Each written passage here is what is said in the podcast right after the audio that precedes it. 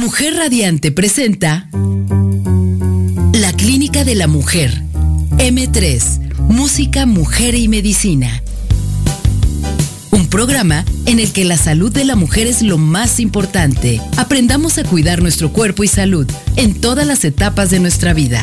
La doctora Oceania Bautista y grandes invitados nos comparten interesantes temas acompañados de música que creará el ambiente para cada momento. M3. Música, mujer y medicina. La prevención es la mejor medicina. Iniciamos. Hola, ¿qué tal? Muy buenas noches a todos, a todos y a todes. En esta linda noche lluviosa aquí en la ciudad de Cuernavaca, Morelos, la ciudad de la eterna primavera y unos dices que brincadera también. Estamos transmitiendo totalmente en vivo desde la ciudad de Cuernavaca, desde aquí de este estudio de, eh, grabación donde estamos este, escuchándonos. Le damos la bienvenida en la cabina a Rafa, que está ahí, aquí en las redes también que están todos monitoreándoles y bueno, mandamos un caluroso saludo a nuestra madrina, la doctora Vesta Richardson Collada, exsecretaria de Salud, a Sergio Félix, integrante de Mexicanto, que está en la ciudad de Querétaro también, nuestro padrino de asesor de música, y a todos ustedes, porque realmente no sabemos quién está detrás de este micrófono. Mandamos eh, muchos saludos a Europa también, aunque ahorita están dormiditos, pero por Spotify nos pueden escuchar en unas 48 horas todo el programa completamente. Así es que pues el día de hoy, eh, a mi mamá me faltó que todavía está echándole ganas, con, uh, gracias a mi mamá aquí estoy, mi papá que está en el cielo, mi hermano que está cuidándola, a mi nieta que está en Guadalajara y a mi hijo que acaba de llegar a Durango y mi hija que se va a Islandia en unos días. Entonces, bueno, pues tenemos muchas novedades. Bueno, martes 13, ¿no? Dicen que de buenas, pero nosotros decimos muy buenas. Y tenemos aquí el día de hoy invitada a una gran mujer a la que yo estimo, quiero, conozco. Eh, también tuve el gusto de conocer a su mamá, una arquitecta muy, este, muy distinguida aquí en la ciudad de Cuernavaca.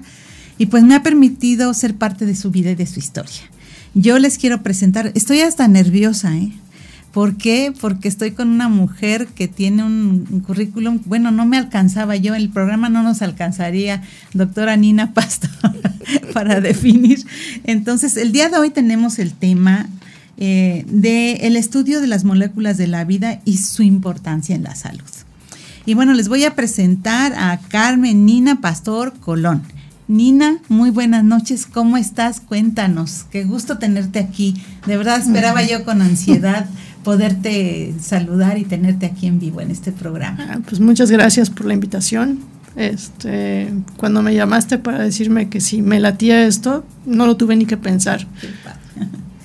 a donde me invites voy. Ah, qué lindo. De verdad, es una solidaridad muy grande y, lo que yo me es una gran alianza de mujeres, que creo que con el tiempo a cada día ha estado mejorando. Y bueno, pues este, como yo les decía, Nina, ¿quién eres? Cuéntanos, dinos en pocas palabras quién eres, eh, por qué estás aquí, bueno, este, y por qué eres investigadora de tiempo completo. Sé que estás, este, estás trabajando en el Centro de Investigación de Dinámica Celular, en el Instituto de Investigación en Ciencias Básicas y Aplicadas de la Universidad Autónoma del Estado de Morelos. Cuéntanos quién eres. ¿Qué te gusta? ¿Por qué estudiaste estas cosas y, eres investigadora de tiempo completo? Sí, esto es, un vicio. Este, ah, bueno, eh, soy nieta de refugiados españoles. Ah, este, y tuve la suerte de estar en un ambiente familiar en el cual los libros eran el tesoro más preciado. Fíjate nada más. Entonces, desde pequeña yo veía a mis cuatro abuelos leer, este, lo importante era pensar, discutir. Em, uno de mis bisabuelos me enseñó matemáticas con palitos de madera y con cuadritos de cartulina. este, entonces tengo un bisabuelo farmacéutico, un abuelo contador, pero que de paso era químico de afición y este, también astrónomo este, así diletante, pero daba conferencias. Este, Entonces sí, como que el ambiente familiar era rico en, en cosas de academia. Este, y luego mi papá era ingeniero químico y una de mis tías es química. Entonces también desde pequeña, así de cajón, ¿no? El regalo de Navidad a los siete años, el jueguito de química este, de, de, la marca estándar, ¿no? Una de mis primeras cicatrices me la hice con ese jueguito de química porque no encontraba un tapón para el tubo de ensayo y se me ocurrió que mi dedo índice era una muy buena idea. Resultado, por supuesto, se rompió el tubito, me clavé el vidrio. Entonces ahí también descubrí que la piel tiene capitas. ya que separó la sangre y se veía claramente este, un renglón y el otro, y dices, ahora está padre.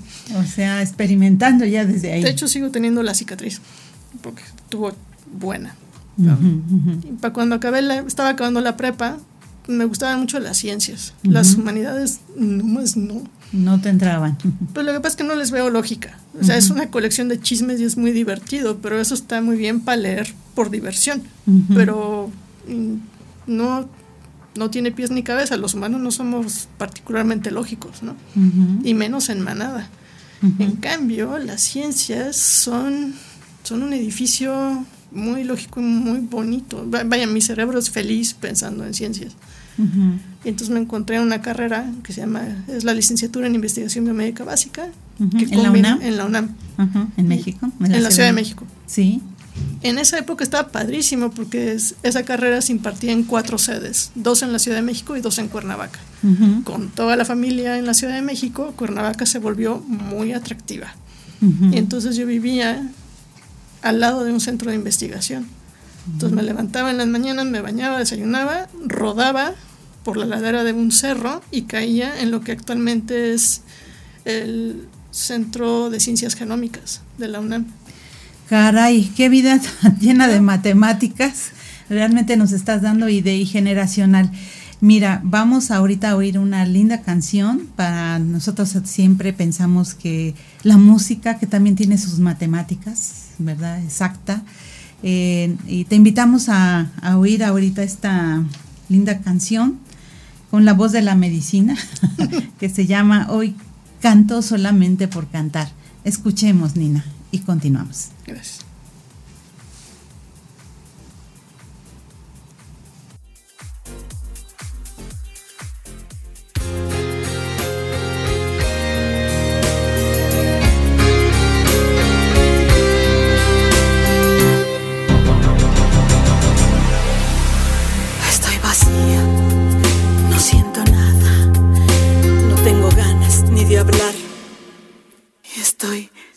Me da pereza abrir la boca para decir lo mismo que dijeron tantos. Qué tontería cantarle al mundo pidiendo amor y que haya paz en todas partes. Si nadie escucha lo que decimos, lo que pedimos, verso a verso los cantantes.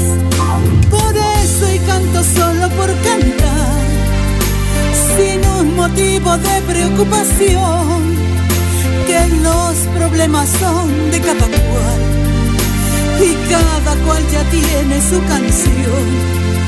Hoy canto solamente por cantar, cantar aunque me duele el corazón, me da lo mismo el río que la mar, el norte, el sur, el frío y el calor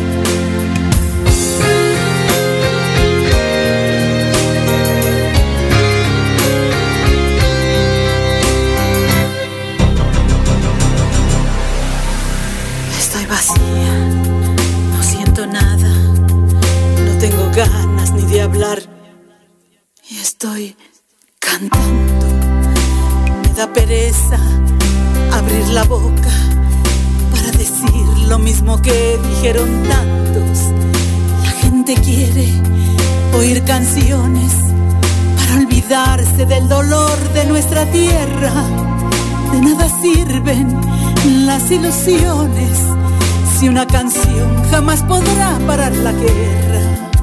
Por eso y canto solo por cantar, sin un motivo de preocupación, que los problemas son de cada cual y cada cual ya tiene su canción. Hoy canto solamente por cantar, cantar aunque me duele el corazón. Me da lo mismo el río que la mar, el norte, el sur, el frío o el calor. La la la la la la la la la la la la la la la la la los problemas son de cada cual y cada cual ya tiene su canción. Hoy canto solamente por cantar, sin un motivo de preocupación.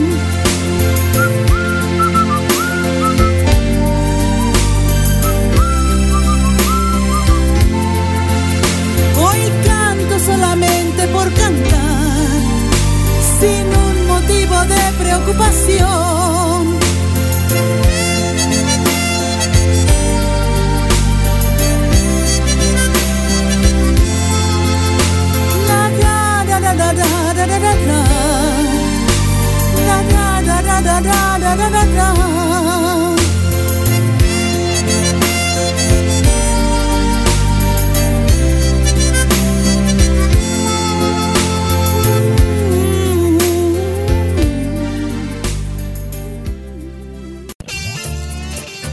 Muchísimas gracias por continuar con nosotras.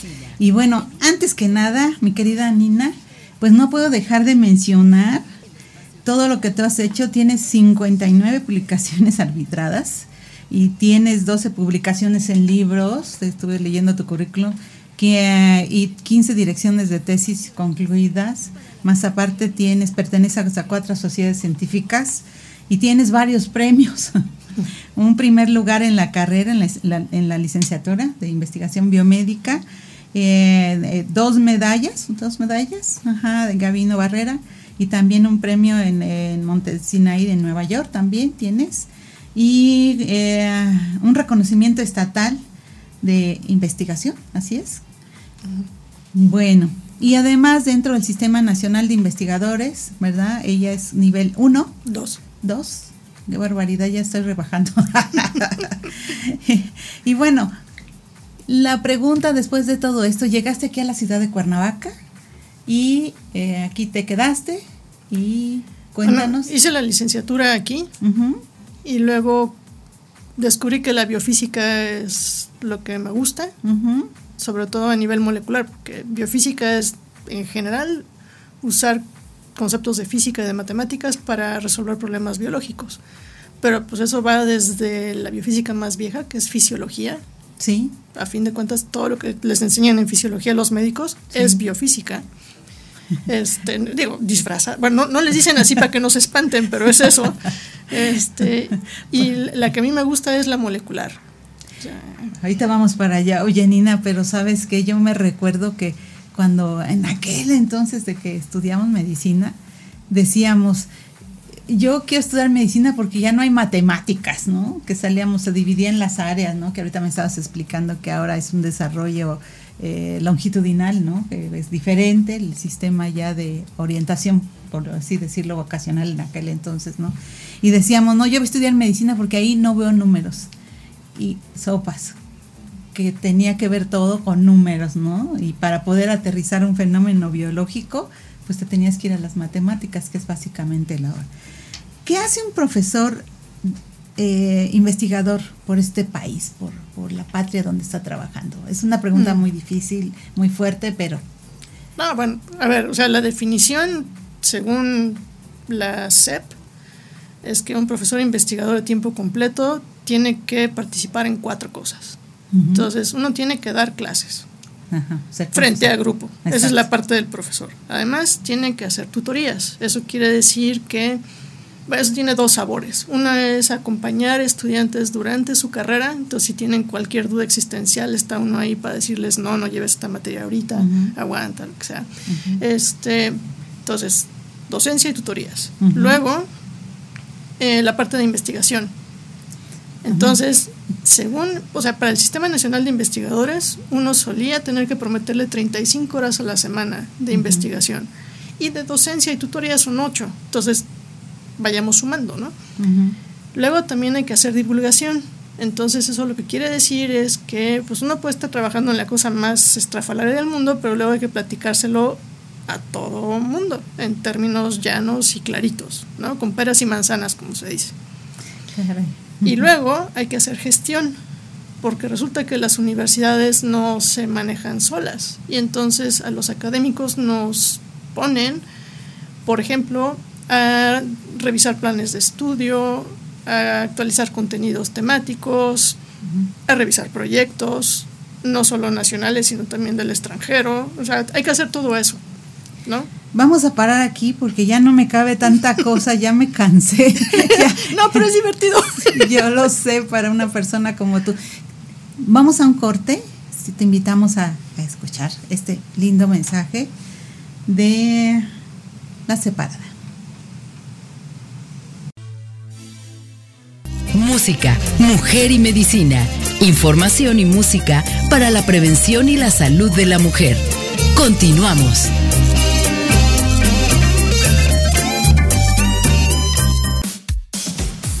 Ya estamos aquí de regreso y bueno, yo me cansaba de, estamos aquí con la eh, doctora Nina Pastor Colón y bueno, yo me estaba cansando de todo lo que tiene que hacer este un investigador profesor, ¿no? por la patria. Bueno, ya me cansé, pero creo que después de oír esta eh, canción, creo que tiene que hacer mucho una mujer, aunque nos resistimos, ¿verdad, Nina? ¿Cómo ves? Pues lo que pasa es que una cosa es la chamba que uno hace porque le gusta. y la otra es el mantenimiento, ¿no? Y ese es, ese se reparte. Oye, pues es que cómo combinar todo esto, ¿no? Ser investigadora, profesora a tiempo completo, dirigir tesis, asesorar, dar clases, todo lo que haces con ser mujer. ¿Qué nos dices de esto, Nina? ¿Cómo, cómo se ha combinado en tu vida? Este, sin apoyo de terceras personas, imposible. Eso es muy importante. Entonces, por ejemplo, eh, hubo una larga temporada mientras mis hijos estaban chiquitos. ¿Cuántos hijos tienes? Tengo dos hijos. Dos bellísimos. Sí, ahora ya. Por cierto, yo los conozco desde hace mucho tiempo. Sí, tú eres la cigüeña. este, no quería decirlo.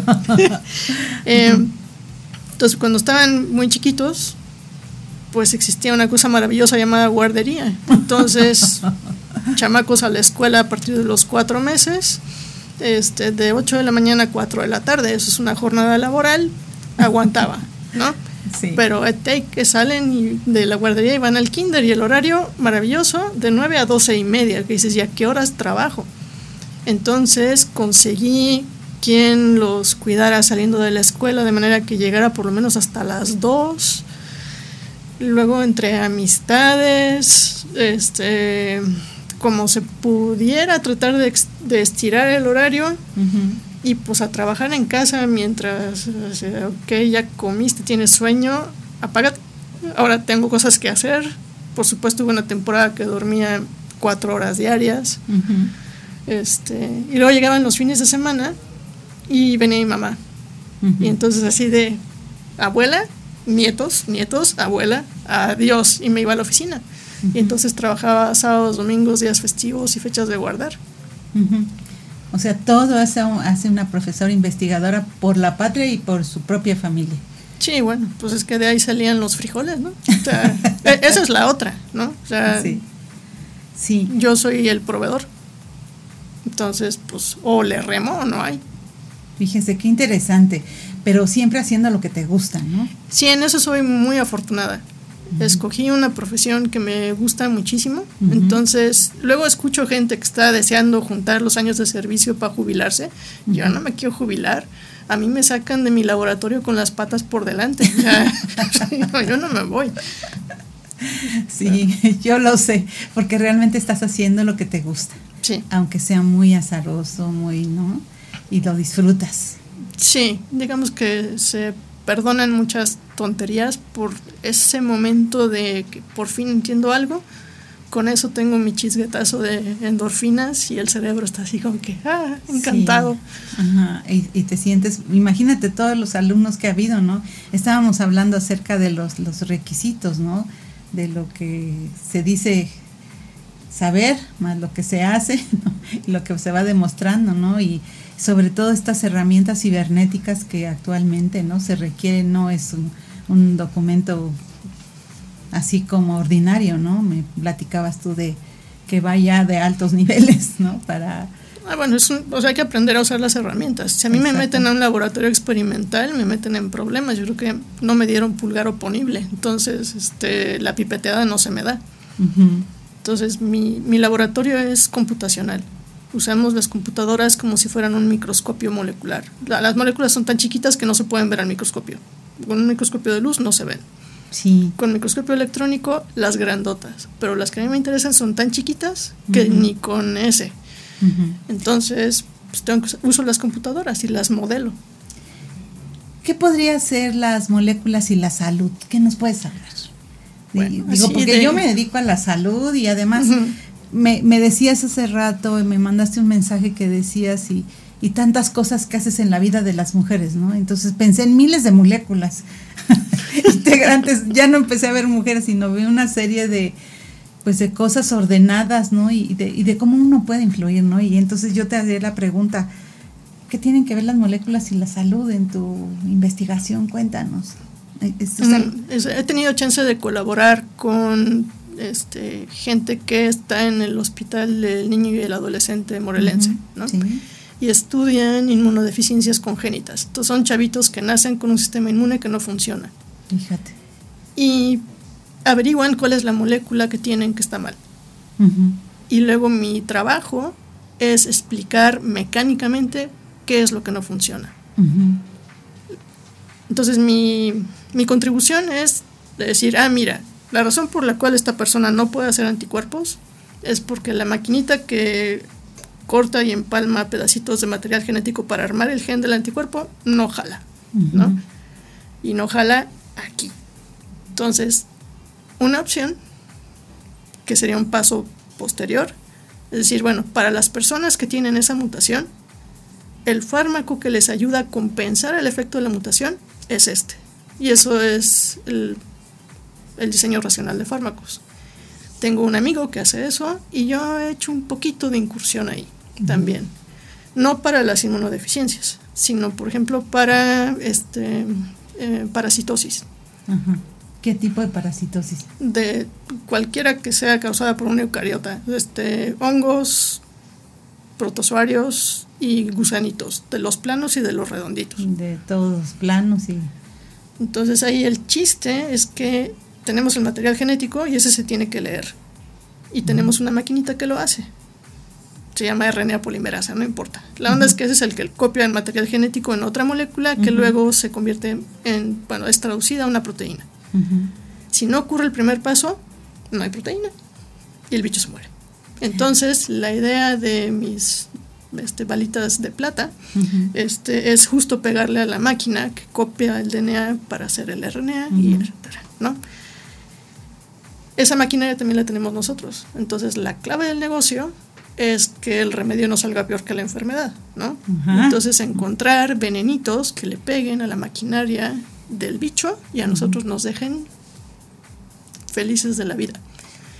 Y ya tenemos propuestas para algo que mata tenias, algo que mata cándidas, un gusano redondo que se llama necator, para plasmodium. Y están puestos como compuestos líder y entonces ahí lo, lo, que falta ahora es la optimización farmacológica. Oye, todo, bueno, ¿y todo esto qué requiere? O sea, digo, mm. ahí viene la parte, ahorita nos platicas y además, qué suerte he tenido de tener hoy a la doctora, de verdad, Nina, y que nos puedas explicar en tan palabras tan sencillas todo lo que ocurre, ¿no? De toda la investigación que hay y la trascendencia que tienen los estudios matemáticos en una situación biológica, ¿no? Este, ¿qué nos puedes decir de esta parte? Lo que yo hago es relativamente barato en el sentido que una vez que compro la computadora, pues lo único que tengo que garantizar es comer y dormir para poder pensar bien, ¿no? Ya que va uno a la parte experimental, eso sí es carísimo. Carísimo. Eso sí es... De grandes presupuestos. Sí, o sea, llevar un fármaco nuevo al a la farmacia, o sea, a la tiendita de la esquina, eso toma 20 años y una cantidad obscena de millones de dólares. Porque hay un montón de pruebas que se tienen que hacer. ¿Y ese presupuesto de dónde lo deriva? ¿Quiénes son las personas?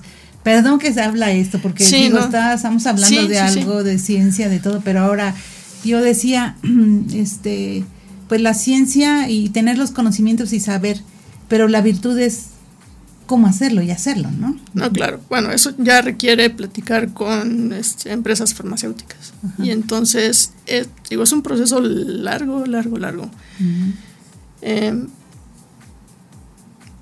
entonces, se empieza con pruebitas piloto en, un laboratorio. Entonces, por ejemplo, para esta cosa que proponemos que le pega a las cándidas, este, Súper importante, es un gran problema la candidiasis. Sí, sí, sí. Entre la blanquita y la dorada estamos fritos. Afortunadamente se parecen mucho sus maquinarias de transcripción. Pero bueno, entonces lo que sirve para uno pudiera servir para el otro también. Fíjate. Pero bueno, entonces lo pruebas en cajitas de cultivo, porque pues total es un chuchongo, ¿no? Eso crece fácil. Entonces hacer esa prueba en el laboratorio es relativamente barato. Claro. Pero luego tienes que probar que no mata fibroblastos, por ejemplo. Entonces tienes que tener un cultivo de células humanas y mostrar que a esas no les hace nada. este, eso todavía es relativamente barato. Cuando llegas a la parte de ahora vamos a probarlo en humanos, ahí es donde la puerca tuerce el rabo, fíjate, porque eso se pone carísimo. Necesitas este, comités de bioética por todos lados, lo cual está muy bien, o sea, andar haciendo experimentos en humanos está canijo. Sí. Entonces tiene que ser voluntario de hecho, este, justo en el grupo que le di bioquímica hace un ratito. de que este, la doctora viene de su clase. Vengo de Traía la, garganta cerrada y le dimos agüita porque venía ronca. Les, contaba que para este, los estudios de fase clínica 1 lo que hacen es pescar a gente sana para ver si lo que se está probando es inocuo en gente sana y además pues eso se paga. Entonces hay un montón de estudiantes alrededor del mundo que se costean sus estudios haciéndole de conejillos de indias. O sea, se les paga. Sí, claro. Ajá, y también tienen que pasar por un este sistema de bioética, ¿no? no, claro, y además pues no cualquiera se puede apuntar, ¿no? Tienes que estar sano, con índice de masa corporal adecuado, este sin estar tomando pastillitas de nada para que de verdad nada más se pueda ver el efecto del nuevo veneno.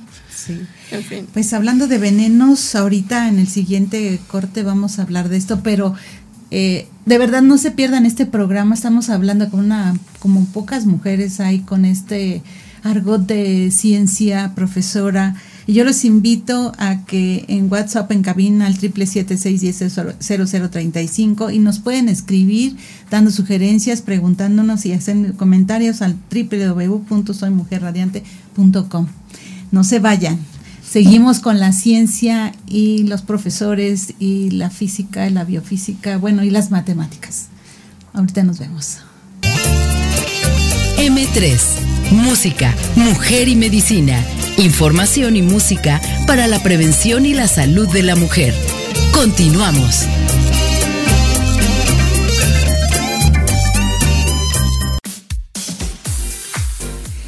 Ya estamos aquí, casi en la recta final, pero todavía no. estamos, estamos apenas bajando las llantitas, preparándonos para eh, con el tren de aterrizaje. Y bueno, pues eh, ahorita en el corte estamos platicando eh, Nina y yo acerca de todos estos proyectos y sí me gustaría que compartieras esta parte, ¿no? De la cuestión de la medicina, de esta cuestión genética, de esas tijeritas. Cuéntanos de ese proyecto que tienes, este, este tesis, eso, ¿ves? Cuéntanos. En el laboratorio, este, uno de mis alumnos, Marco Ramírez. Marco Ramírez. Chula de sujeto. Besos para. Sí, sí, fácil. el laboratorio no trabaja si él no funciona. Ajá. Este, Ok, entonces la idea es la siguiente. Em, hay un virus que se llama P1 y a ese le gusta infectar a E. coli, que es la bacteria que tenemos todos en las tripas. Sí. Y en todos los tacos y en la y En todos lados. Y mientras sea de las cuatas, no hay problema. Pero bueno, la cosa es que el virus este, cuando infecta la bacteria, este acaba teniendo círculos bueno, se le juntan sus las copias de su genoma y entonces los tiene como un chorizo, hagan de cuenta, ¿no? Su material genético se vuelve un montón de copias, pero están todas enlazadas como si fuera una colección de chorizos. Y entonces así no puede guardarlo otra vez en, la, en su cápside, que es como su este, cápsula espacial, para infectar a otra bacteria. Entonces necesita unas tijeritas para separarlos. Esa tijerita se llama CRE. Y es una tijerita fenomenal porque es bien precisa donde corta. No inventa información y tampoco la pierde, lo cual no es común, porque tenemos un montón de tijeras de, esas, de ese tipo en, nosotros y en otros bichos. Pero suelen tener inventiva, entonces de repente ponen de más y de repente les falta. Esta no, es quirúrgica, ¿sale? Así como de cirujano. Sí, sí, sí. Alta precisión. Este, tan así que durante los noventas y los dos miles la querían usar como herramienta para hacer terapia génica. O sea, si por ejemplo alguien tiene mal un gene de una globina en las talasemias, por ejemplo, y entonces son anémicos, lo que haces es que cortas el gene que está cucho y le pones el bueno y arreglas a la persona. Fíjate, y ya ingeniería genética. Sí, sí, sí, de la buena. Sí. El único problema es que esta herramienta resultó que no era 100% precisa. De repente mete la pata. Y eso sucede siempre. O sea, las moléculas nunca son perfectas, siempre hacen algo. O sea, es como la, población de los humanos, ¿no? tienes, pues sí, el IQ promedio es de 100 y luego tienes los chidos y luego tienes los no tan chidos. Pero, este, o sea, siempre, siempre hay una distribución. Con las moléculas pasa lo mismo. Pero bueno, entonces el proyecto este, que estoy desarrollando con Marco tiene que ver con entender cómo funcionan estas tijeritas, porque mi idea o mi ilusión es que si entiendo cómo funciona, entonces puedo identificar en qué momento es donde es susceptible de meter la pata. y qué se equivoca? En, sí, dónde se hace bolas. Y entonces a lo mejor puedo encontrar una manera de reducirle significativamente la frecuencia de metidas de pata al punto de volverlo equiparable con la tecnología más nueva, que es a lo mejor lo que hayan escuchado, que se llama CRISPR-Cas, que esa ya se ha usado para corregir un problema este, oftálmico en una paciente. Le echaron las gotitas con el agente este que también corta y empalma, y la arreglaron. Qué maravilla pues hay que ver hasta dónde llegan a tener estos este, trascendencia, ¿no? Todos estos estudios moleculares y ahí la, la relación. Estábamos hablando también de otra cosa que me estás platicando, de acerca de los ah, venenos también.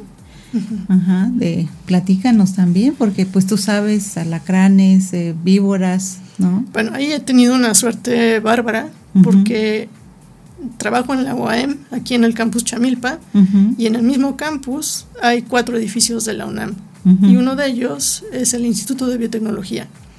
Y ahí hay unos grupos fuertísimos en venenos. Eh, por ejemplo, el grupo del doctor Posani y el del doctor Alagón, también el doctor Corso. Entonces tienen una larguísima tradición de trabajar con venenos de diversas serpientes y víboras y también de este alacranes de cuánto sitio, arañas. Todo lo que es productores de venenos. Sí, de hecho, el doctor Alagón este, tiene un par de monstruos de gila en su casa. Sí, pues tiene un terrario para ellos. Y en el IBT hay un, hay un lugar para tener serpientes. Pero bueno, entonces, la cosa es que en estos laboratorios inmensos, además son extraordinariamente productivos, lo que hacen es que ordeñan a los bichos y luego caracterizan el veneno y ven cuál es la parte del veneno que mata y por qué mata. Entonces, para lo último, para lo que me han invitado, es para entender por qué un, una variante del veneno es más gacha que otra. Entonces, un trabajo que se publicó el año pasado tenía que ver con una toxina de alacrán que bloquea un canal de potasio que está en el corazón, además. Sí, paro. De hecho, es el dolor de cabeza de todos los farmacéuticos, porque hay un montón de medicamentos que sirven muy bien para lo que tienen que hacer, pero de paso tapan este canal y entonces generan unas arritmias de muerte. Se llama este ERG, este, el canalito. Pero bueno, entonces mi chamba fue, a partir de la secuencia de aminoácidos de la proteína, proponer un modelo tridimensional de la toxina y luego el modelo tridimensional del canal y ver cómo embonaban y por qué uno embonaba mejor que el otro, porque uno tapa por completo el canal y el otro no. De ahí salió una propuesta de qué habría que cambiarle a una toxina para convertirla en la otra y eso se convirtió recientemente en la tesis de licenciatura de una chavita. Entonces, ahí voy a tener el gran placer de ver si mi predicción tiene sentido o no, ver si este, mi bola de cristal funciona o si la tengo que pulir un poquito más. Entonces, he, he, tenido chance dos o tres veces en mi vida de predecir algo que sí, sí resultó ser cierto y se siente muy padre. Pues fíjate que la verdad es que me emociona escucharte, sobre todo porque veo cómo disfrutas y además transmites las cosas en palabras tan sencillas, ¿no? Que nos permiten, este, bueno, ya hasta quiero ser yo también estudiar esta parte. ah, pues es muy divertido. Si te gusta jugar con computadoras y tienes buena imaginación espacial, yo me puedo pasar horas dándole vueltas a las proteínas en la pantalla para encontrar canalitos, por dónde se van las cosas y por dónde no. Y luego cuando hacemos simulaciones de dinámica, se vuelven películas. Fíjate nada. Entonces pueden estudiar procesos. Ajá, sí. O sea, es del gusto por la, eh, la cuestión de la física y la matemática, ¿no? Y la haces toda una, pues que no sé, una ciencia, ¿no? y... Bueno, mis matemáticas son bastante malitas, pero la intuición física va mejorando con el tiempo. soy, una biomédica educada por físicos, entonces el daño es permanente. sí. Oye, y este, ¿tú qué piensas? Eh, ¿Existen muchas mujeres que están en esta carrera, más hombres o mujeres? Digo, porque siempre se habla que el cerebro, que la mitad y la mitad de matemáticas y el otro. ¿Qué, qué, ventajas tienen esto, no? De esta mm. intuición física. Bueno, lo que te puedo decir es que de mi generación de biomédicas, el 80% éramos niñas. ¿no? Este. Ahora en la licenciatura en ciencias, en el área terminal de bioquímica y biología molecular, está bastante parejo. Entonces, bueno, y en mi laboratorio, a lo largo de la historia, pues he tenido más o menos parejo. O sea, no, no, veo una diferencia importante. Este, si son doble X o son XY. O sea, ahí no, no veo claro. Lo que sí necesito reclutar son gentes que no se llevan con las pipetas. Yo necesito que se, lleve, bien con los teclados y que no, le tengan, que no les tengan miedo.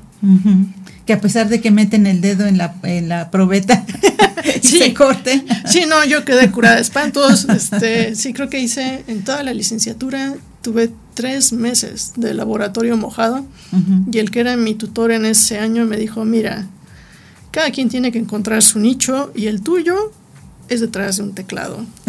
Dejemos de perder el tiempo y dinero. Así que ponte a modelar. Y desde entonces. Oye, me decías que a veces estos eh, medicamentos son probados en caballos, en animales, en los bioterios, y que esto es muy caro, ¿no? Sí, bueno, por ejemplo, para la generación de antivenenos, eh, pues una opción es inmunizar caballos. Entonces imagínate el rollo de la inmunizada de caballos. Digo, para ver si, si vale la pena esa cosa con la que uno va a inmunizar al caballo, los ensayos se hacen primero en conejos. Y entonces, pues tienes un conejo al que envenenas este, con un calendario clarito, con dosis crecientes, y vas viendo que no estés matando al bicho, o sea que sí tenga capacidad de responder. Este, y le vas sacando sangre cada semana o cada dos semanas y vas viendo si cada vez esos anticuerpos que está produciendo el conejo van mejorando en su capacidad para neutralizar el veneno y eso se prueba en ratones. ¿no? O sea, es muy es intensivo el uso de animales. Una vez que eso funciona, entonces te vas al caballo. ¿no? Pero requiere de un gran presupuesto. Oh, sí. Entonces, uno el último trabajo en el que participé tenía que ver con la generación de un, un formato chiquititito de anticuerpo. Los anticuerpos son unas moléculas grandototas, pero lo que funciona para este negocio es la puntita del anticuerpo. Entonces, ¿para qué haces todo eso si nada más quieres un pedacito, no? Entonces hacen el pedacito en una bacteria, eso se hace en un fermentador en un litro, ¿no? En lugar del caballo, un litro de cultivo, y de ahí sacas el, el agente que neutraliza. Vamos ahorita a un pequeño corte y vamos a terminar nuestro programa con las conclusiones de estar aquí con la doctora Nina Pastor Colón y esta gran experiencia por este mundo de la ciencia fascinante. No se vayan para que escuchen las últimas conclusiones de Nina y la doctora Bautista.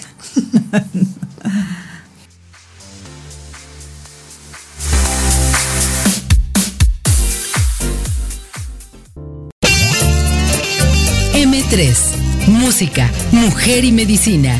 Información y música para la prevención y la salud de la mujer. Continuamos.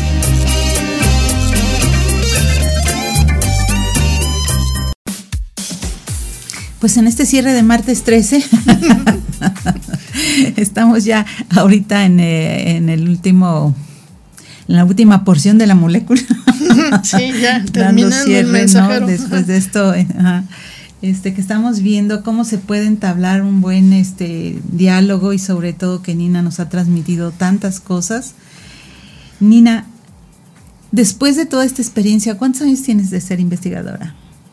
de, haber ya tenido el doctorado y tener así el papelito que dice que puedo ser, puedo ser investigadora, 25. Caray, un cuarto de siglo. Y dinos qué te gustaría compartir con las mujeres, porque aquí se llama la clínica la mujer y donde siempre nuestro lema es la prevención es la mejor medicina. Y hablábamos ahorita de cosas tan importantes. En mi especialidad, en dedicarme a las mujeres, esta parte de de la epigenética que pues tiene que ver con las moléculas también y la cuestión desde antes de nacer, ¿verdad? Hablábamos de la obesidad, de la hipertensión, de la diabetes, ¿no? De cómo se van alterando estas situaciones desde antes del nacimiento. ¿Qué nos podrías tú regalar para todas las mujeres que de verdad sientan esta vocación, ¿no? Digo, ¿qué, qué se requiere? ¿Qué, es lo que tú podías regalarles a las mujeres? Hay mujeres que están en Suiza, en Holanda, que nos escuchan, en Sudamérica. No, sabemos quién está detrás de un micrófono, ¿no? Los alumnos a lo mejor están ahorita escuchando a la maestra. En la torre. ah, bueno, yo creo que em, ser un profesionista de tiempo completo siendo mujer sigue siendo complicado, porque por más civilizados que nos vayamos, o sea, que nos estemos volviendo, hay, hay una carga que es este, casi obligatoria para la mamá, ¿no? Casi, digo, porque conozco este, familias este, homoparentales y este, pues ahí la chamba se reparte muy bien, ¿no? Pero si la mujer es la que tiene el hijo, pues el paseo de hormonas y demás, pues se lo lleva la chava, no hay de otra. Y la descalcificada también se la lleva la chava. Entonces, este, yo creo que reproducirse es algo que uno tiene que pensárselo muy bien. Yo no creo que sea algo que deba ser un accidente, sino tiene que ser una decisión consciente. Que uno planea cuando lo quiere. Al menos así me funcionó a mí y no impidió que en ningún momento que tú continuaras con tu carrera. Otra vez, yo sola hubiera estado en japonés antiguo. Afortunadamente tuve una red de seguridad alrededor. Entonces esa es la otra, no se aíslen, ¿no? Y no hay que tener miedo de pedir ayuda. Porque luego es un discurso muy complicado. Porque por un lado, uno pelea por igualdad de derechos e igualdad de condiciones. Pero te dicen, sí, fantástico, tu chamba es de 10 horas corridas. Dices, híjole, es que tengo que ir a la guardería por el chamaco. Y entonces te empiezan a ver como subnormal profundo, ¿no? Dices, no, o sea, debería de ser normal. ir por el chamaco o chamaca a la escuela. Y debería de ser algo que puede hacer tanto la mamá como el papá. Claro. ¿No? Derechos sexuales y reproductivos, ¿no? En igualdad y equidad Entonces, de género. De esa manera, uno ya sabe que tiene resuelta la parte operativa de su vida y entonces puede dedicar a la chamba bien. ¿No? Porque luego lo que sucede es que uno está en la oficina pensando en lo que va a hacer de comer y cuando estás haciendo de comer estás pensando en cómo funcionan las tijeritas, ¿no? Las moléculas. Entonces, pues está difícil. Haces una sopita de moléculas. Este, de tijeritas. Siempre. Este, ah, bueno. Este, yo creo que también hay que tenerse mucha confianza, ¿no? Sí, vaya, el síndrome del impostor es una cosa muy seria y es particularmente común entre mujeres y entre este, grupos eh, subrepresentados. Entonces, no importa qué credenciales tengas, si perteneces a uno de estos grupos, invariablemente hay una vocecita en la cabeza que te dice, no, te van a caer. O sea, se van a dar cuenta que ni la O por lo redondo, sabes, ¿no? O sea, no va a funcionar. Y entonces eso puede ser un acicate para hacer las cosas mejor o puede volverse una fuente de ansiedad tan salvaje que paraliza a la gente. Entonces, mi recomendación sería chambéenle con enjundia este, y a esa vocecita que dice te van a caer, demuéstrenle que les va a costar, ¿no? O sea, que uno cuando dice que los este, audífonos son blancos es porque los está viendo. Ah, la ciencia empodera a las mujeres. Yo creo que la ciencia empodera a todos los humanos. Y en esta época tan difícil, en esta, en este encerrón que nos dieron, en este aislamiento, la ciencia ha servido. la ciencia ha servido un montón. O sea, sirvió para sacar un montón de vacunas en tiempo récord, por ejemplo. Sirvió para sacar medicamentos nuevos en tiempo récord también. Algunos son de repropósito, o sea, son cosas que ya sabíamos que no hacían daño y entonces nada más le, ampliamos la indicación al medicamento, ¿no? O sea, servía para juanetes y ahora también cura COVID. Entonces está bien. Este, pero, o sea, se me fue el avión. Eh, la ciencia sí sirve, pero tiene la desventaja, por decirlo así, que la ciencia siempre está llena de dudas. Y eso es muy difícil de manejar para quien no es científico. Este, un, quien está fuera del, campo piensa que la ciencia es una colección de certezas y eso no, así no funciona. Eh, uno bueno, yo me paso la vida tratando de tumbar lo que creo que está sucediendo. O sea, si yo veo una correlación entre dos cosas, empiezo a sospechar que es por algo tontísimo. Y entonces empiezo a hacer pruebas para ver si se mantiene y se mantiene y se mantiene. Y si por más que le pego no se cae, es porque ahí hay algo. Pero es una actitud muy distinta a cómo funcionamos los humanos normalmente. ¿no? Te sale algo y dices, ya está, ¿no? Ni le muevo, ya jaló. En ciencia, ¿no? Uno todo el tiempo le está rascando hasta que encuentra en qué condiciones no funciona.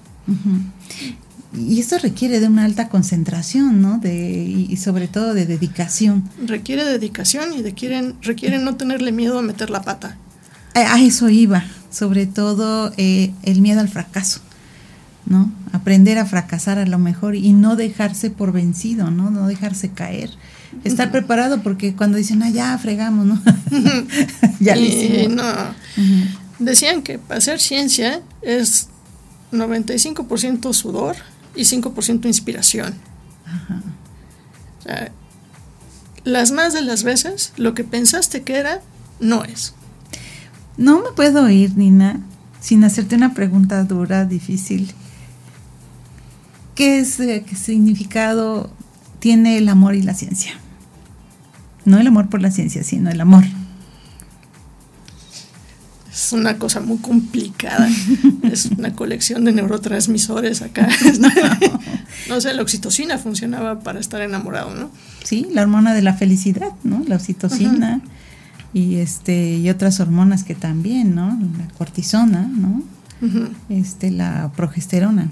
Dime, ¿qué, como, como una científica como tú, ¿cuál es la conexión con el amor? Y la ciencia. Eso se lo tienes que preguntar a un, a un neurocoso. Este, no, bueno, hay un libro muy bonito del Fondo de Cultura Económica. Creo que está escrito por los Cerejido, pero no estoy del todo segura. Que tiene que ver justamente con un análisis neurocientífico del amor. este, cualquier cosa que tenga que ver con sistema nervioso central es, para mí es un nivel de organización este, muchísimo más complicado que el que yo, en el que yo estoy acostumbrada a moverme. Entonces, me declaro incapaz. sí, es, otra de las cosas importantes para ser científico. Uno tiene que saber decir, irá de eso, ni idea. Este, La honestidad. Ah, sí.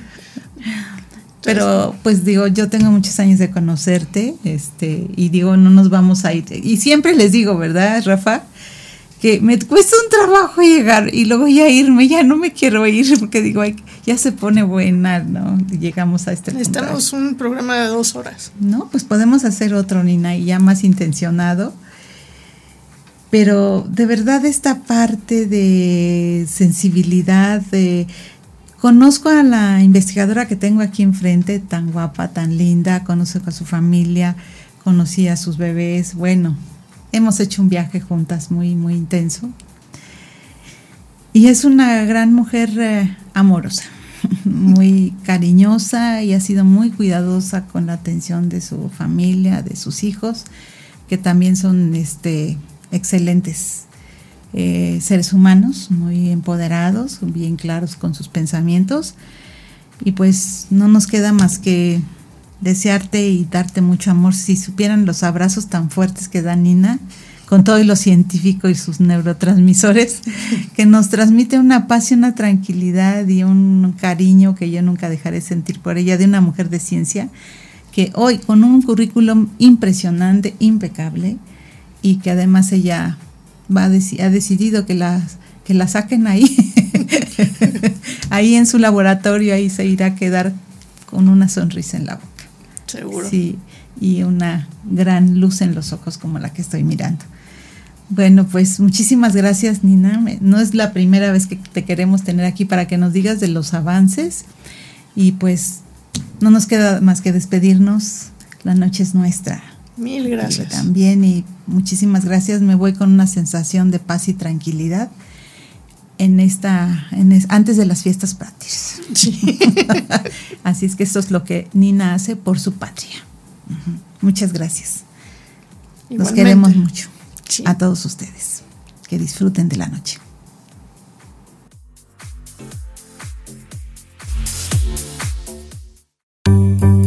Mujer Radiante presentó La Clínica de la Mujer. M3, Música, Mujer y Medicina el programa en el que la salud de la mujer es lo más importante. La doctora Oceania Bautista, con talentosos invitados y la música que acompaña estos interesantes temas, te esperan la próxima semana para seguir aprendiendo cómo cuidar nuestro cuerpo y salud en todas las etapas de nuestra vida. M3, Música, Mujer y Medicina.